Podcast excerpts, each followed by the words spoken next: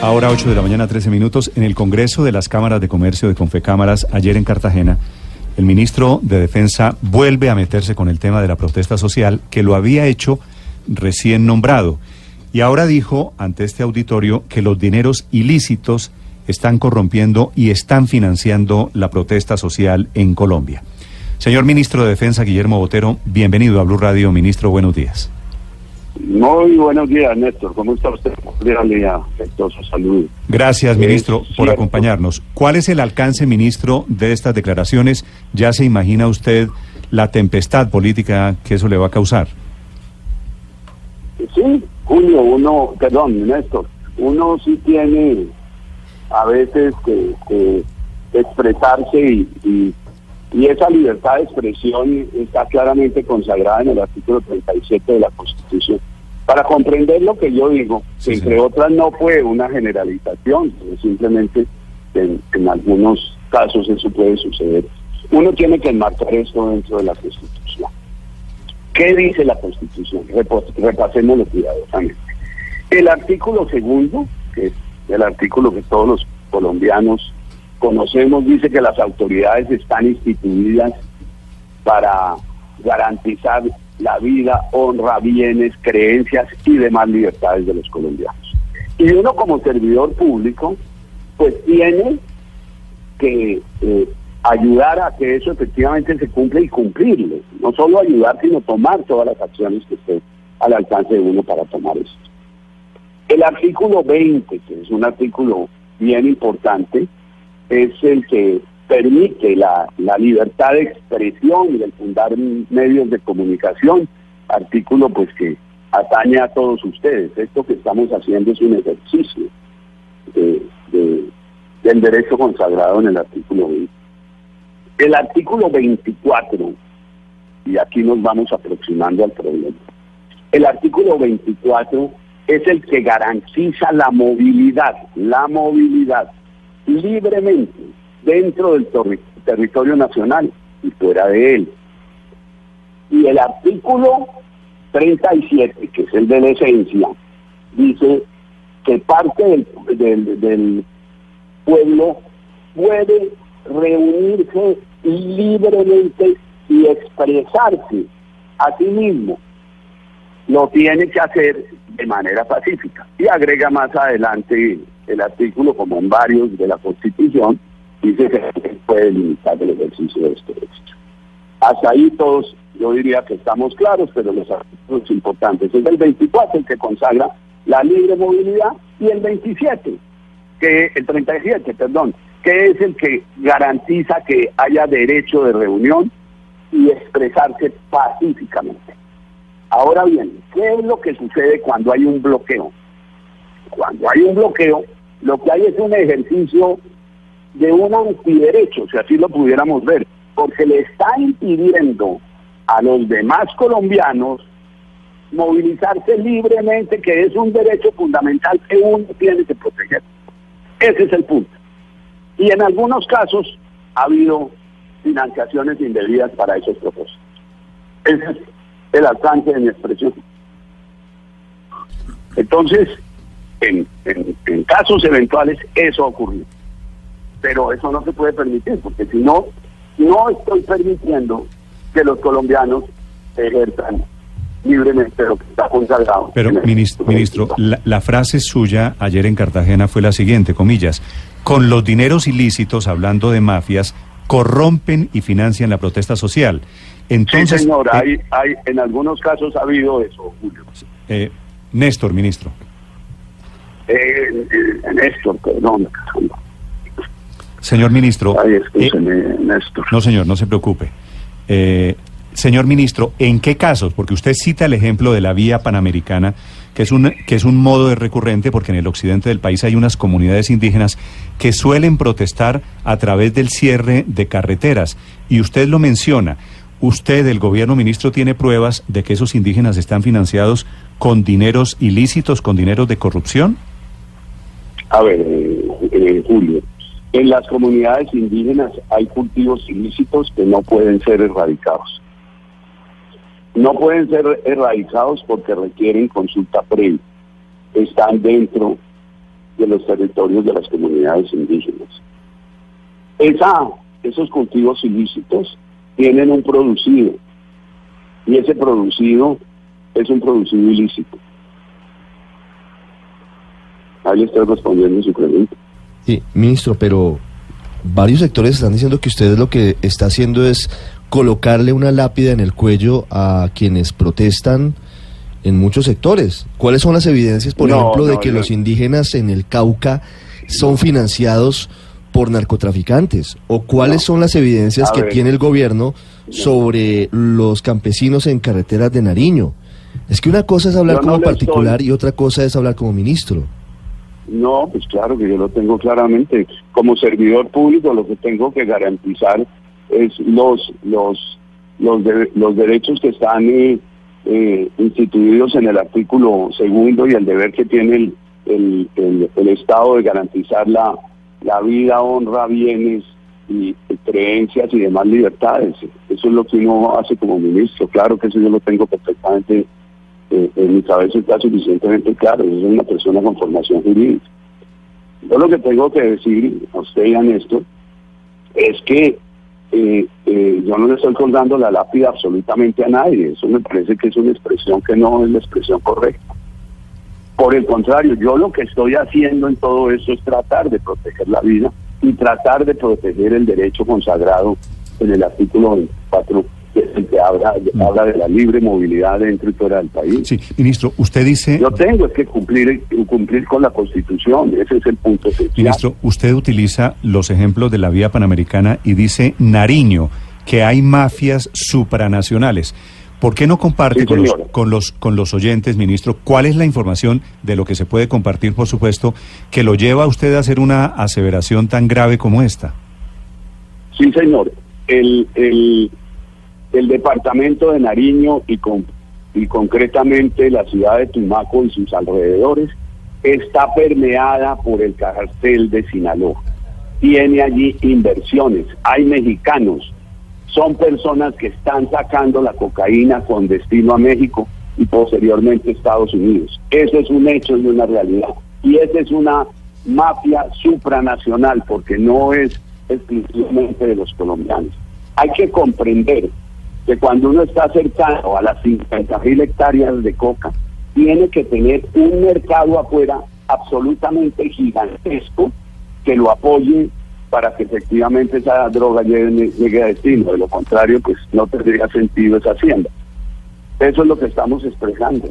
Ahora, aquí parece que no lo quisiéramos ver. Es que hay que recordar, eh, eh, Néstor, que las libertades de uno llegan hasta donde llegan las de su vecino.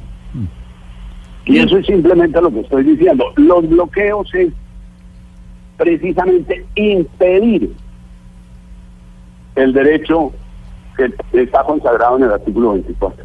ministro, qué pena que le insista. Ministro, qué pena que le insista. Es que le han preguntado a mis compañeros de mesa, pero usted no nos ha dado como la prueba que lo lleva a usted a hacer esta acusación, porque entenderá que esto es una acusación de, de un delito por parte de quienes hacen la protesta social, que debería estar incluso judicializada. Entonces, por eso, pero digamos, tienen pruebas, grabaciones, algún tipo de seguimiento, algunos líderes que demuestren que ellos están siendo financiados por estos grupos narcotraficantes?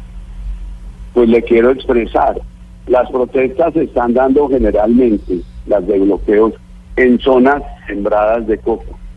Esa coca es una actividad ilícita. Y como tal, si usted encuentra allí eh, eh, esta situación, usted necesariamente tiene que concluir que hay, hay unos dineros mal habidos, que son unos dineros ilícitos. ¿Pero usted lo puede concluir sin pruebas? Pero claro, no, perdón, pues también hay informaciones de cómo se financian, pues claro que hay informaciones, pero eso sí pertenece, pertenece en algunos casos a la receta.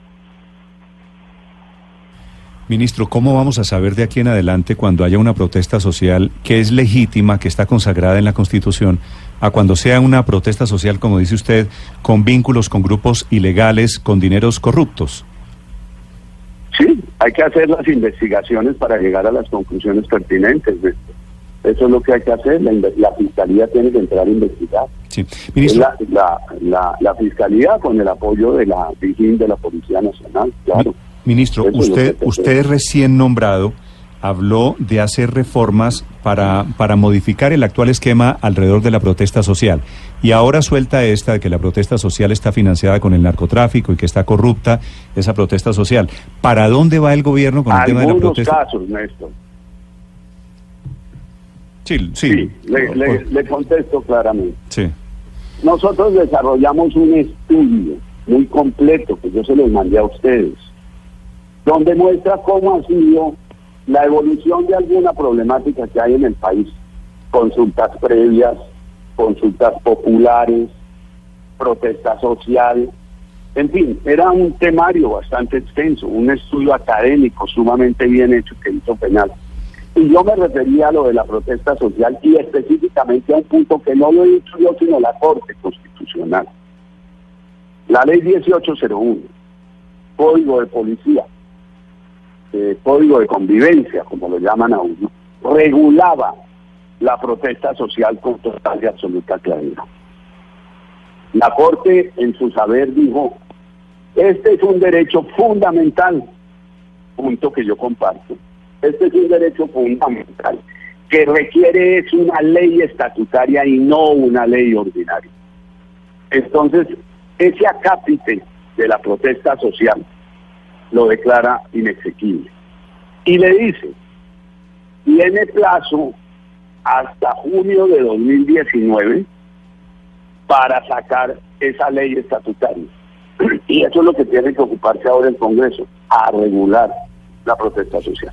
Regular en algún sentido. Eso es lo que yo dije en ese momento. Regular en algún sentido significa prohibir, poner límites a la protesta social. No, no, es que la, la vuelvo y le digo, Néstor, el artículo, el artículo 37 es el que consagra unas libertades que son las que hay que respetar. Parte del pueblo, dice el artículo, puede reunirse y expresarse libre y pacíficamente. Tiene que hacerlo de manera pacífica. Cuando usted ve las reuniones tienen que ser pacíficas. Ese es el derecho que hay que garantizar y es un derecho importantísimo, por Dios. Prácticamente que el origen de todo esto es el artículo 37 de la Constitución. Sí. Señor ministro, suponiendo que, que, que, bueno, digo, asumo que lo que usted dice hay unos informes técnicos de inteligencia que demuestran que en algunos casos, que es la precisión que usted hace esta mañana, la protesta social está infiltrada con dinero del narcotráfico y que esa protesta social está corrompida por eso. ¿Los campesinos o los indígenas que están metidos en esa protesta social, usted cree que están cometiendo un delito o son víctimas de, o son víctimas de los narcotraficantes, por otro lado? Oh, yo creo que son víctimas de los narcotraficantes, claro está. Eso en, su inmensa mayoría los tienen sembrando un cultivo que, que es ilegal, que es ilícito. Es que hay que comprender, Néstor, que las 209 mil hectáreas que están sembradas en este país es una actividad ilícita.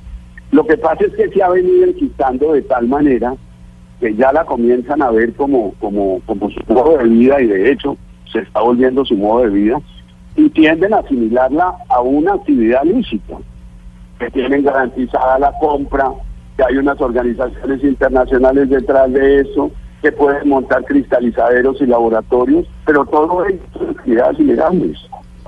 y eso es precisamente lo que hay que combatir. Hay un asunto que, es muy grave. en todas sus formas. Por supuesto, eso, eh, en eso estamos de acuerdo, absolutamente. Pero, ministro, en Tumaco, por ejemplo, en octubre del año pasado, mataron a varios campesinos.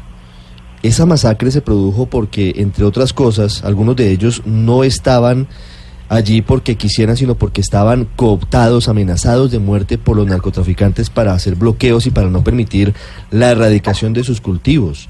¿Cómo diferenciar a quienes usted eh, eh, cataloga como colaboradores o quienes reciben plata de los narcos para protestar y bloquear y quienes lo hacen porque no tienen otra opción? Sí, a ver, hay una inmensa mayoría en, en comunidades que están en contra precisamente de esa actividad ilícita. Esas son las personas entre otras más protegidas, porque obviamente tienen las amenazas de estos grupos criminales que lo que pretenden es no solo pues eh, eh, permitir que el negocio siga adelante, sino que toda aquella persona que se está expresando contra lo que ellos piensan puede llegar a ser eh, eh, una persona pues, objetivo de ellos. Eso es lo más peligroso y esas personas hay que protegerlas. Hay un sinnúmero de líderes que están en, contra de, los cultivos ilícitos. Mm. Y esas personas son las que más nos preocupan, claro está. Sí. Ministro, si este llega a ser el caso, ¿no? Que los narcos están financiando la protesta social, ¿de cuánto dinero estamos hablando? ¿Cuánto les cuesta a ellos financiar, por ejemplo, una protesta? Pues fluctuará dependiendo del tamaño de la protesta. Lo hacen con unos árboles aserrados y atravesados en la, en las vías, pues seguramente será más barata que, en otras ocasiones en que salen a decir verdad, pues eh, eh, mujeres, niños. Es que si uno ve unos, unos, unos videos de, erradicadores que los comienzan a, rodear las comunidades para que no erradiquen, pues ahí se da uno cuenta de la magnitud del problema. Un problema grueso, complejo, difícil, donde la autoridad mm. está llevando la parte siempre. Sí. Señor ministro, una Sí, ministro.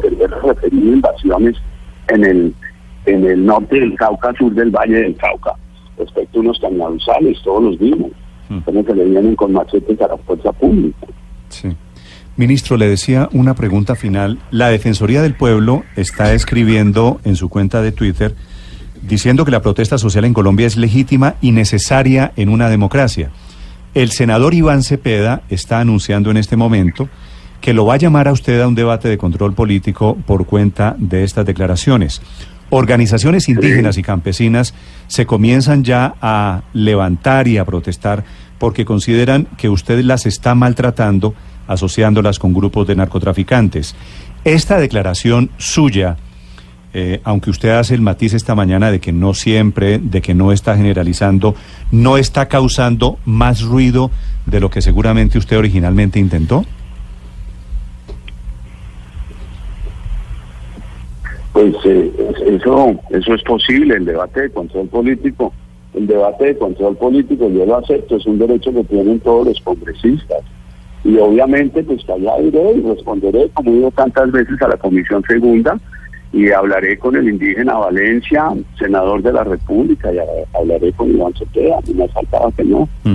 Y daré las explicaciones a, que haya lugar, que van a ser muy parecidas a esta es fundamental claramente en los artículos y expresar lo que yo digo, tengo que garantizar que las personas se puedan expresar libremente eh, y pacíficamente. y eso es lo que hay que garantizar, que lo puedan hacer y que efectivamente haya una buena reglamentación alrededor de esto. Ministro, ¿usted entiende que esto le puede provocar el efecto contrario seguramente y es que van a salir a las carreteras de Nariño o a la vía panamericana indígenas a demostrarle que ellos no tienen nada que ver con narcotraficantes? Pues en la medida en que, en que, en que se apliquen unas banderas, pues es posible que eso sea Néstor, yo no, yo no puedo garantizar. Pero obviamente que las fuerzas, la fuerza pública, pues está para eh, la libre movilidad de los colombianos. Sí es el ministro de Defensa de Colombia, el doctor Guillermo Botero, haciendo las precisiones sobre la manifestación de ayer en Confecámaras, en Cartagena, en este Congreso. Antes de que se vaya el ministro, quisiera preguntarle, Ricardo, la doctor Botero, sobre Venezuela. ¿Cómo está preparada Colombia? Retomo una declaración que usted dio ayer allí en Cartagena. ¿Cuál es la preparación militar que tiene Colombia para responder de forma adecuada, según sus palabras, ante una eventual agresión de las fuerzas militares venezolanas? Colombia no tiene ninguna amenaza por parte de Venezuela. Eso es lo primero que hay que aclarar y así lo estoy. No tiene ninguna amenaza. Pero de todas maneras, Colombia tiene que garantizar su soberanía nacional. Y, y, para eso, pues, obviamente que ejerce un control sobre sus fronteras. Y eso es simplemente el alcance de la expresión. Nosotros mantenemos un control de fronteras. Nosotros eh, observamos nuestra frontera con Ecuador, nuestra frontera con Panamá, nuestra frontera con Venezuela, en fin, todas nuestras fronteras, incluyendo nuestra frontera con Nicaragua. De eso se trata, de garantizar la soberanía nacional. Ese es todo el alcance del expreso. Y yo lo que vi ayer es un parte de tranquilidad que la fuerza pública está observando permanentemente las fronteras colombianas para garantizar la soberanía nacional. Ministro, gracias por acompañarnos esta mañana de viernes. Le deseo un feliz día. Bueno, Néstor.